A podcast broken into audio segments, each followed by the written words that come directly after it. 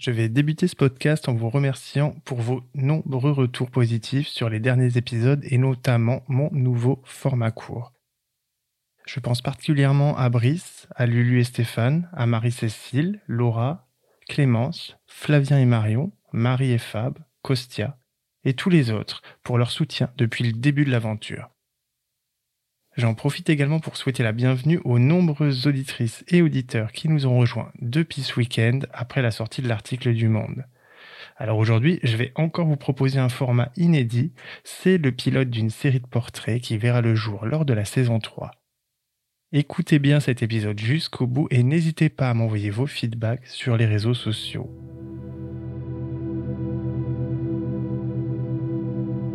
Se balader flâner, se perdre, la France baladeuse, le podcast d'origine contrôlée.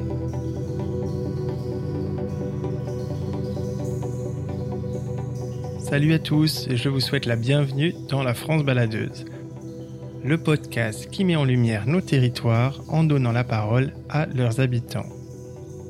Je m'appelle Paul et chaque mois, je t'emmène en voyage à travers des rencontres et des initiatives qui font bouger nos régions. Aujourd'hui, j'ai rendez-vous avec Loïc. À la veille du premier confinement, ce jeune entrepreneur s'est lancé un défi, celui d'engager sa génération pour lutter contre les effets néfastes du tourisme de masse. Il a alors créé En Immersion, un nouveau concept de voyage qui t'invite à vivre une véritable aventure humaine dans des lieux reculés, au plus proche des populations locales.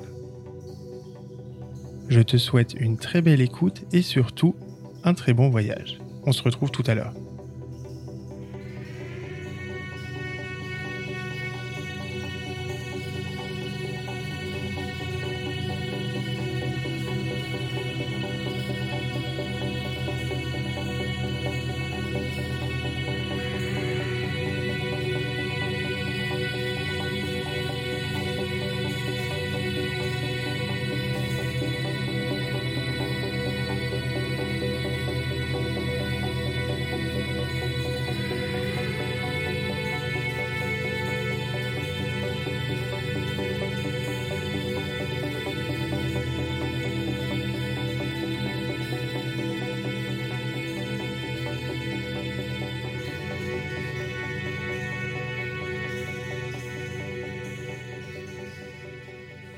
Je m'appelle Loïc, euh, j'ai 30 euh, ans et il y a quelques mois, j'ai euh, décidé de quitter mon, mon précédent emploi pour engager ma génération de voyageurs contre le dérèglement climatique. Or, comment tout ça a commencé Il faut faire un petit bond, un petit bond en arrière. donc moi, je suis originaire de la vallée de l'Hérault, donc c'est en Occitanie. J'ai quitté du coup ma région euh, natale pour euh, mes études, euh, puis je suis allé à Paris euh, où j'ai occupé différents postes chez L'Oréal, puis chez Johnson Johnson. et à côté de ces emplois, j'ai eu une passion pour le voyage, une passion qui m'a été transmise par mon grand-oncle, qui m'a donné cet amour de l'exploration en France à l'étranger, de la rencontre des personnes au cours de nos de nos voyages. et ces dernières années, j'ai constaté les effets néfastes du tourisme sur la planète, sur les habitants et au final euh, sur les voyageurs. Alors j'ai voulu euh, entreprendre une nouvelle aventure qui soit plus humaine, plus sobre, plus respectueuse pour lutter contre les effets néfastes de ce tourisme de masse. Ma façon de voyager est plutôt désorganisée et hors des sentiers battus. Donc j'organise très très peu mes, euh, mes voyages. En tout cas, je les planifie pas en avance. Je me renseigne énormément sur les destinations que je visite. Le but, c'est d'être surpris, d'aller dans des lieux auxquels j'avais pas forcément euh, prévu et surtout de rencontrer euh, les habitants. Au final, ce qu'on retient souvent d'un voyage, euh, c'est le sourire d'une personne avec qui on n'a pas pu parler. C'est une discussion qu'on a eue aux confins d'une région où on s'est retrouvé seul au monde Au cours de mes, euh, mes voyages, mes plus beaux souvenirs ont été créés euh, lorsque je suis un peu sorti des sentiers battus, lorsque je suis allé dans des lieux qui n'étaient pas forcément recommandés dans les guides, dans des lieux qui n'étaient pas forcément la destination de beaucoup de touristes. Et euh, c'est pour ça que du coup, je recherche en particulier ces lieux-là, ces lieux reculés, ces lieux moins prisés ou boudés hors des sentiers battus. Lors de mes années d'études euh, en Corée du Sud, euh, j'ai eu la possibilité de sillonner euh, ce petit archipel et lors d'une escapade à vélo, je me suis retrouvé dans un petit village de pêcheurs.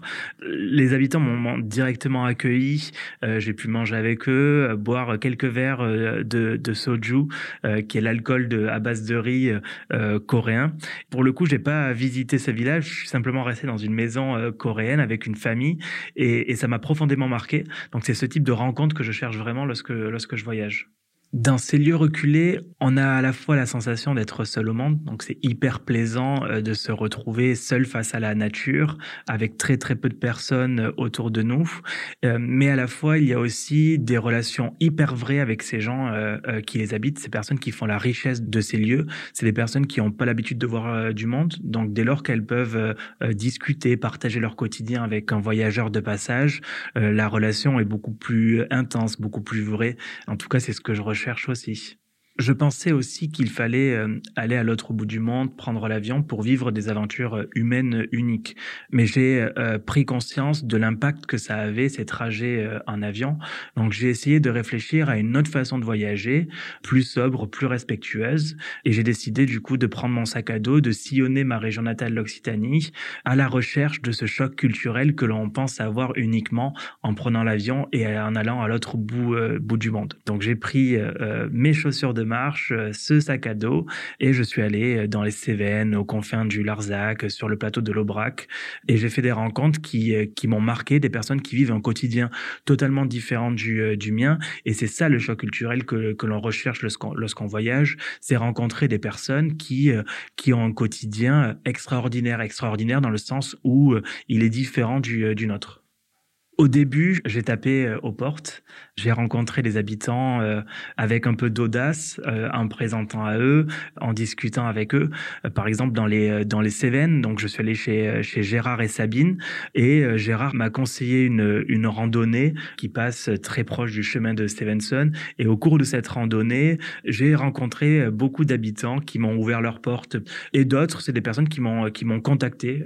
j'ai eu la chance maintenant aussi d'avoir des personnes qui me contactent, et, c'est comme ça aussi que je les rencontre.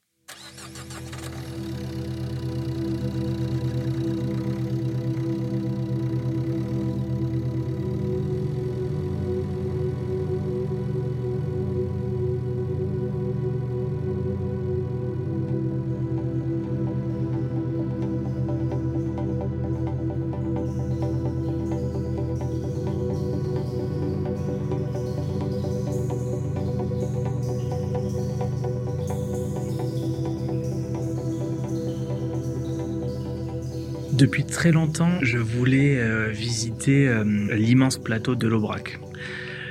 Et un jour, je prends mon sac et je pars avec Marine. Une fois sorti euh, de l'autoroute, on dépasse Millau et là, on commence à voir euh, les, premiers aspects de l'Aubrac, ces paysages dégagés, un immense plateau qui se dessine. Au loin, on commence à voir des monts enneigés, sûrement le massif central. De temps en temps, euh, parsème cet immense plateau, l'emblème local, la vache Aubrac. Donc là, on comprend bien que qu'on arrive sur ce plateau et au loin, on commence à voir à travers le, le brouillard le buron de Maïté se dessinait. Donc un buron en pierre sèche, toit de lose, au milieu du plateau, près du lac euh, Saint-Andréol. Euh, donc Maïté euh, est agricultrice, elle a rénové ce buron et Maïté c'est une personne hyper souriante, euh, très chaleureuse. Euh, et on a passé euh, trois jours à plonger dans le quotidien de Maïté. On a rencontré son papa Jean-Louis qui travaille aussi dans la ferme familiale. Donc lui nous a expliqué vraiment les spécificités du métier d'agriculteur, comment on élève une vache au braque. Et surtout, on a profité de ces immenses paysages, ce plateau niché à plus de 1000 mètres d'altitude, où le vent peut devenir rapidement glacial, où les couchers de soleil sont intensément euh, orangé Maïté, c'est une personne euh, joviale avec un caractère bien trempé. Euh, elle sait ce qu'elle veut. Lorsqu'on rencontre Maïté, on est directement frappé par son sourire, cet accent chantant qui nous rappelle qu'on est vraiment en Aubrac.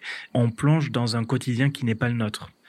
Donc il faut imaginer ce bureau avec euh, une densité de population parmi les plus faibles de France. Donc euh, son quotidien, c'est cet euh, immense plateau de Lebrac. Son métier d'agricultrice fait que elle a une proximité avec cet emblème local, la vache Aubrac, remarquable. Sa façon de les approcher, de les regarder, de leur parler, on voit son amour pour l'animal, hyper communicatif. Son quotidien, c'est aussi partager son amour de son métier avec les personnes euh, de passage. Elle a un petit restaurant dans son bureau de quelques tables où elle partage à la fois avec euh, les agriculteurs qui sont de passage le matin autour d'un café, mais aussi avec les voyageurs comme moi euh, qui viennent ici pendant quelques jours. Elle partage sa, sa joie de vivre.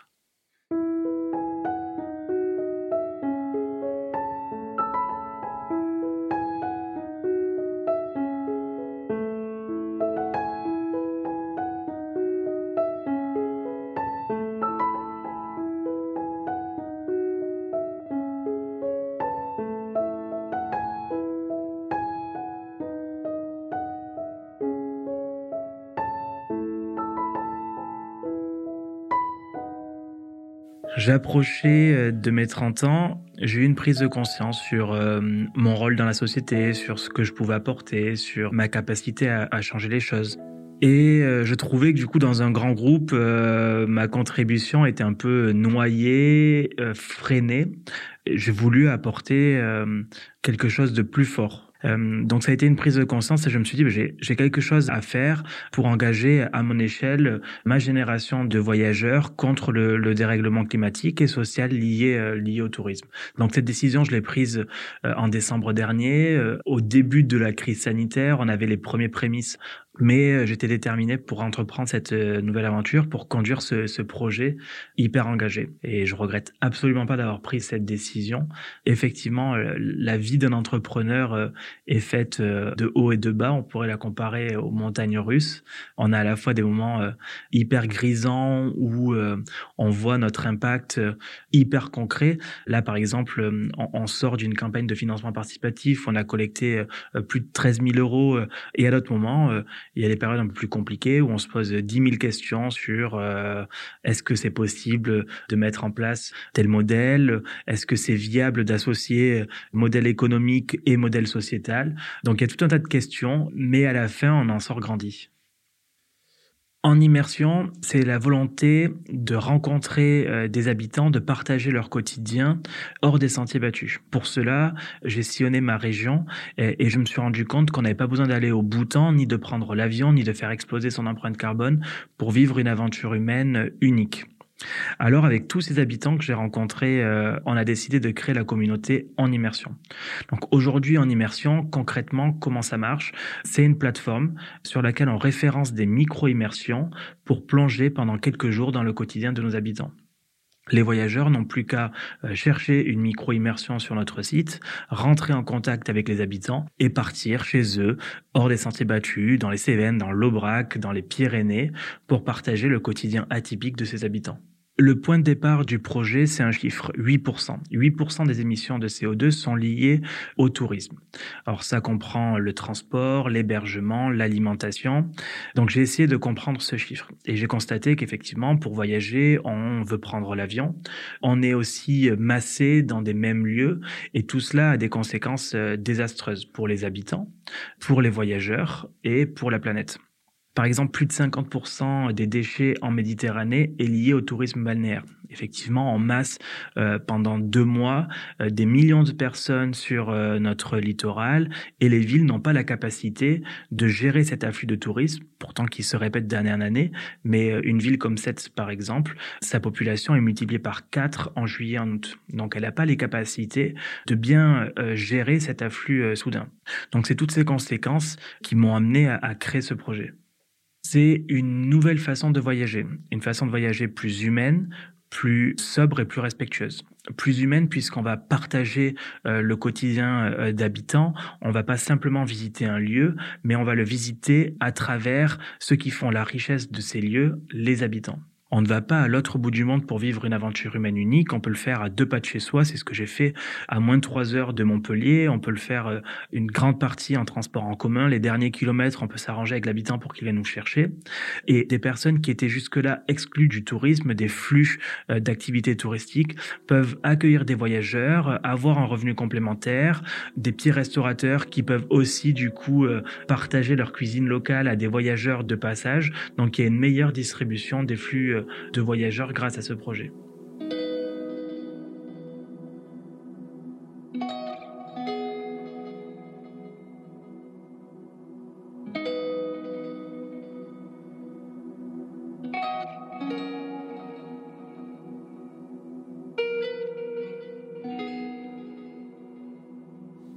L'ours brun. Depuis petit, euh, je suis fasciné par euh, cet animal euh, sauvage emblématique. J'ai lu un article au début de l'été qui relatait la mort d'un ours dans les Pyrénées. J'ai contacté l'association Pays de l'ours qui a contribué à réintroduire l'ours dans les Pyrénées. À la fin des années 2000, l'ours était quasiment en voie d'extinction. En fait, deux noyaux s'étaient détachés avec un noyau côté Béarn, un noyau côté catalan. Et le fait qu'ils ne se rencontrent pas, que ces deux noyaux ne se rencontrent pas, laissait présager du coup euh, euh, de l'ours dans les Pyrénées puisqu'il n'y avait plus de reproduction. Hum, donc beaucoup d'élus locaux euh, ont voulu intervenir et accompagnés de l'association Pays de l'ours, ils ont décidé de faire un programme de réintroduction de l'ours dans les Pyrénées et c'est comme ça qu'on arrive aujourd'hui à avoir une population qui n'est pas encore totalement viable, mais en tout cas qui est grandissante. Donc j'ai voulu, grâce à cette association, aller rencontrer ceux qui vivent au quotidien avec l'ours. Grâce à eux, pendant euh, une journée, on part en immersion dans les Pyrénées sur les traces de cet animal emblématique. On ne le voit pas, le but c'est de ne pas le, voir, mais on sait qu'il peut être euh, proche de nous, euh, comme en témoignent les, nombreux poils que l'on a vus sur les arbres, qu'on a récoltés avec attention, qu'on envoie à un laboratoire pour qu'il puisse du coup nous dire quel ours est passé par là. Pour comprendre cette expérience, il faut s'imaginer un matin d'août à 6 heures du matin, donc on part, le paysage est encore humide, les animaux se permettent encore de sortir, donc là on commence à prendre un petit chemin pour rentrer dans la forêt au départ de mai. On croit une biche qui, euh, insouciante euh, encore à cette heure de la journée, euh, passe à côté de nous.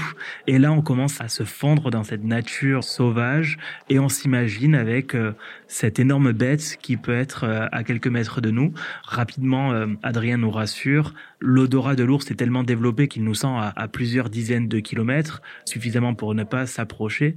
La rencontre avec l'ours est très peu probable. Mais par contre, il y a des traces très concrètes de, de son passage. Lorsqu'on prend avec une pince à épiler euh, le, poil de l'ours, euh, on a l'impression de toucher du doigt cet animal sauvage.